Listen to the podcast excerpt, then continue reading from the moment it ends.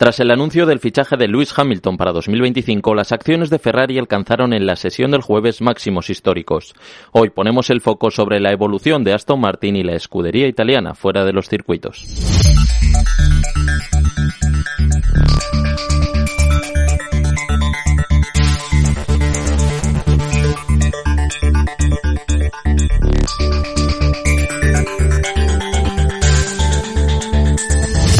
Fernando Alonso y Luis Hamilton, la magia del asturiano contra la tenacidad del siete veces campeón del mundo. Desde que sus caminos se cruzaron en el equipo McLaren en 2007 han construido una rivalidad histórica que continúa hoy en día, aunque desde 2025 lo hará con el inglés vestido de rojo Ferrari. Desde la mañana del jueves se rumoreaba con la posibilidad de que Hamilton fichara por la escudería italiana, todo un anhelo para el piloto desde joven. En pocas horas los rumores tornaron en noticias que han dado la vuelta al mundo, tanto es así que las acciones de Ferrari se dispararon en Wall Street un 10% para tocar sus máximos históricos de 389,45 dólares por acción. Cuando cerró el parque neoyorquino, Ferrari valía 7.000 millones de dólares más que al inicio de la sesión. Y es que se trata de una marca única que por mucho que Fernando desde la pista se empeñe, no puede compararse a marcas como Aston Martin.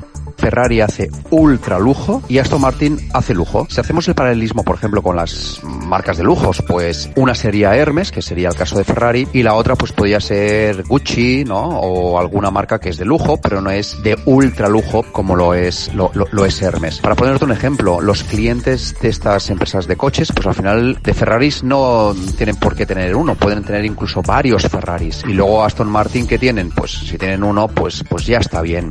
Como comenta Xavier Brum de TREA Asset Management, la diferencia con Aston Martin es abismal y eso que la escudería fue la revelación del primer tramo del Mundial de Fórmula 1 2023 y los inversores lo premiaron. Sus podios durante las primeras carreras elevaron a la marca de coches de James Bond hasta los 395 peniques por acción en la Bolsa de Londres. Sin embargo, la burbuja se ha pinchado con el paso de los meses y actualmente cotiza en 191 peniques por acción. En el parque, Aston Martin no puede competir con la italiana. Doblar el beneficio, esa es la capacidad fuerte que tiene Ferrari. Esa es la gran diferencia de Ferrari respecto a los otros eh, eh, productores de coches, pero no únicamente productores de coches, sino lo que es Ferrari, empresas de lujo, con lo que Ferrari sería eh, más cercano a Hermes que más cercano a Louis Vuitton. Por mucho que persevere Fernando Alonso con la escudería verde, parece difícil pensar que cuando Lewis Hamilton se vista el mono rojo puedan competir más allá del circuito.